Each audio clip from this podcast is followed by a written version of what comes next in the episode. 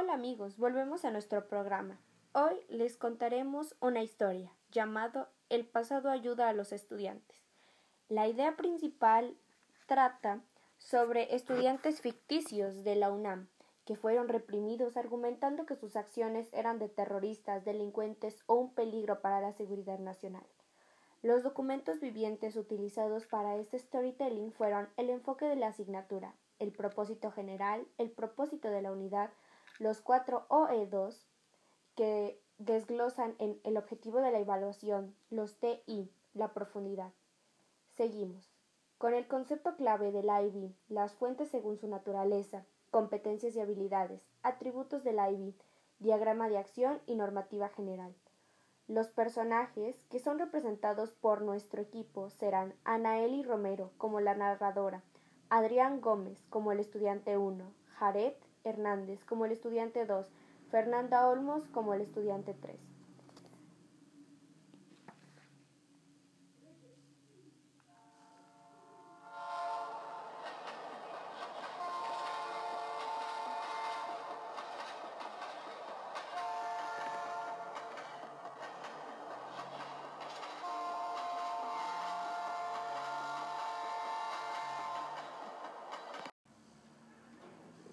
Nuestra historia inicia con los estudiantes hablando en, una reunión semanal sobre la delincuencia que hay alrededor del campus, harto de robos, asaltos y acoso hacia los estudiantes.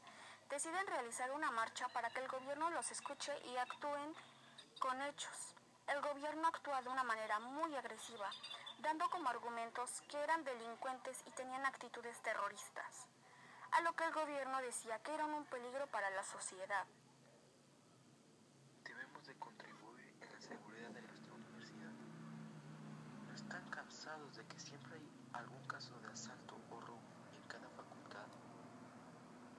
Sí, hay que darle un enfoque a esto, hay que hacer algo que nos ayude a que el gobierno comprenda que nosotros los estudiantes estamos siendo acosados. El propósito de esta marcha llegará a oídos de todo el mundo. Hay que darle a nuestra comunidad seguridad, para estar fuera y dentro del campus. Yo tengo una idea. ¿Qué tal si hacemos una marcha? Parece bien. Hay que convocar a los alumnos de todas las facultades y hay que organizar para hacer la marcha. Sí, ya estoy cansada de que siempre alguien me diga que fue víctima de la delincuencia. Tenemos que hacerle saber al gobierno qué tan inseguras están las personas que son el futuro de nuestro México. Fer, tengo un poco de miedo. ¿Y si ellos nos atacan? Tranquilo hermano, no pasará nada. Ellos son los que nos cuidan, solo que tenemos que hacerles saber cómo está nuestra seguridad mediante esta marcha, para que aceleren el procedimiento de nuestra seguridad. Sí, Jared, tranquilo, no pasará nada. Si ustedes dicen eso, pues les creeré. Oigan, ¿y qué vamos a decir o qué vamos a hacer? Es lo que tenemos que decidir bien. Yo opino que cada facultad tenga su lema. Sí, y que cada facultad anuncie cómo cada problema que han tenido y así. Me parece perfecto. Entonces hay que organizarnos bien para comunicarles a todos lo que tenemos que hacer. Yo digo que sí van a estar de acuerdo. Al siguiente día, estos estudiantes comunicaron a todos los alumnos la propuesta que en mente tenían para terminar con la lucha de la delincuencia y con la inseguridad que ya vivían. Algunos compañeros no estaban de acuerdo, pero estos tres maravillosos estudiantes se encargaron de convencerlos, tanto a ellos como a docentes de cada facultad. Muy bien, ahora solo hay que acordar la fecha en la que iremos y las cosas que llevaremos. ¿Qué les parece si vamos este 2 de octubre? Sí, me parece perfecta esa idea. A ver, tenemos que ponernos manos a la obra. Tengo una idea. ¿Y si hacemos una canción, o bueno, una mini canción, que nos identifique como estudiantes y que le dé la vuelta al mundo? Me parece muy bien. Hay que formar una letra para que varios estudiantes se sientan identificados y así luchemos por nuestra seguridad.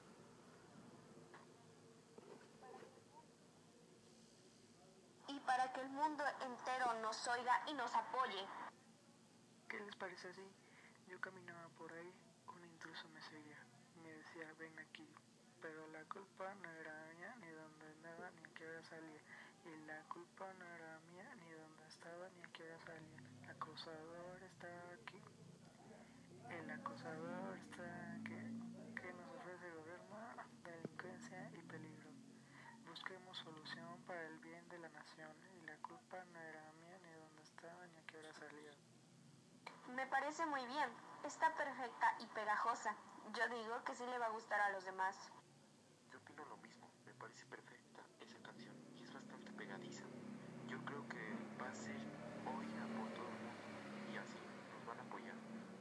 Está bien, entonces los veo mañana en la Plaza de las Tres Culturas, como eso de las 3 de la tarde. Hay que estar todos ahí. Ok, está bien. Vamos a avisarle a los demás. Ese mismo día, estos tres alumnos que toda la universidad se enterara de a qué hora y dónde se tenían que presentar.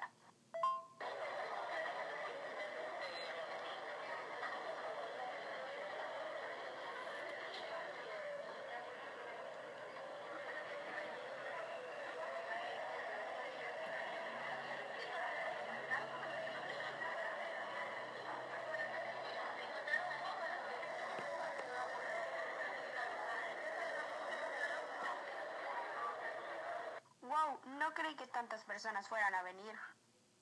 Son muchísimas. Yo digo que así nos van a escuchar más y vamos a luchar por todos esos estudiantes inocentes que fueron acosados. Los estudiantes continuaron su marcha como si nada, hasta que... Oigan, porque hay muchas personas del ejército que nos están apuntando con armas grandes. No lo sé, pero esto ya no me está gustando. Tranquilos chicos, no creo que nos hagan algo.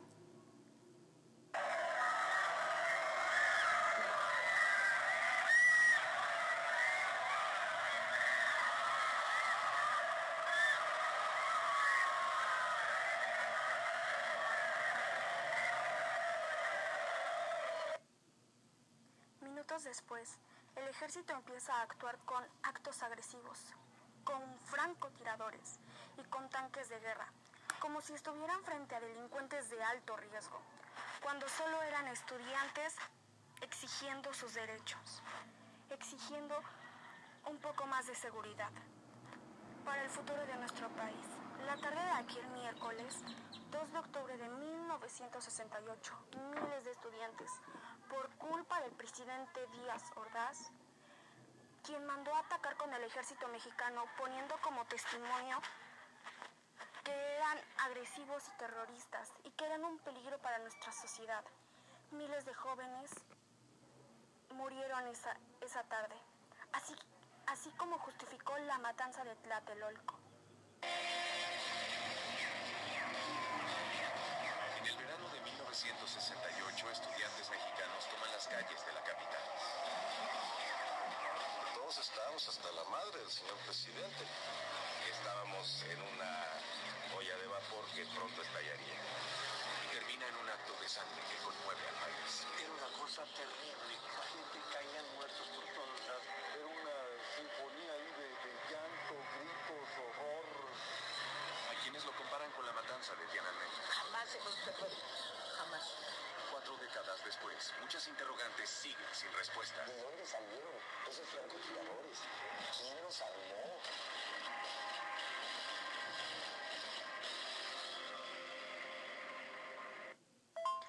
La moraleja que nos deja esta historia y como conclusión es que podemos observar que nuestro gobierno no siempre toma las mejores decisiones, así como fue el caso de estos chicos quienes murieron inocentemente, exigiendo un poco más de seguridad para su futuro.